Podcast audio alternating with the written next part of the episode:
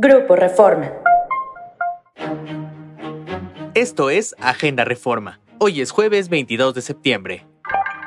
Nacional. Frenan por ahora plan de militarización. Con negociaciones del secretario de Gobernación Adán Augusto López, que provocaron la división del PRI y la pérdida de un senador en la fracción del PAN, Morena quedó a un tris de conseguir el aval para que el ejército participe en labores de seguridad pública hasta 2028.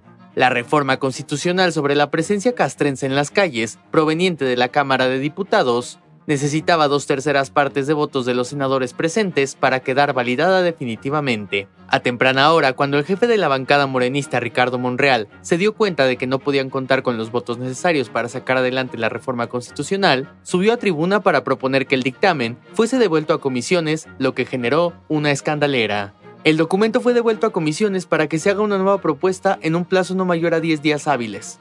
Esto es, antes del 5 de octubre.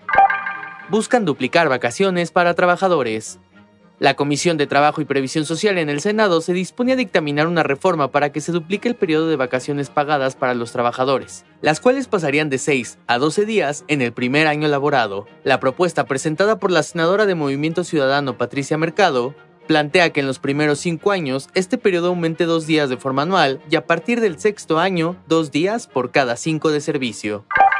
Esto fue Agenda Reforma. Yo soy Santiago Aguileta. Encuentra toda la información en la descripción y en reforma.com. Síguenos en las diferentes plataformas de Grupo Reforma.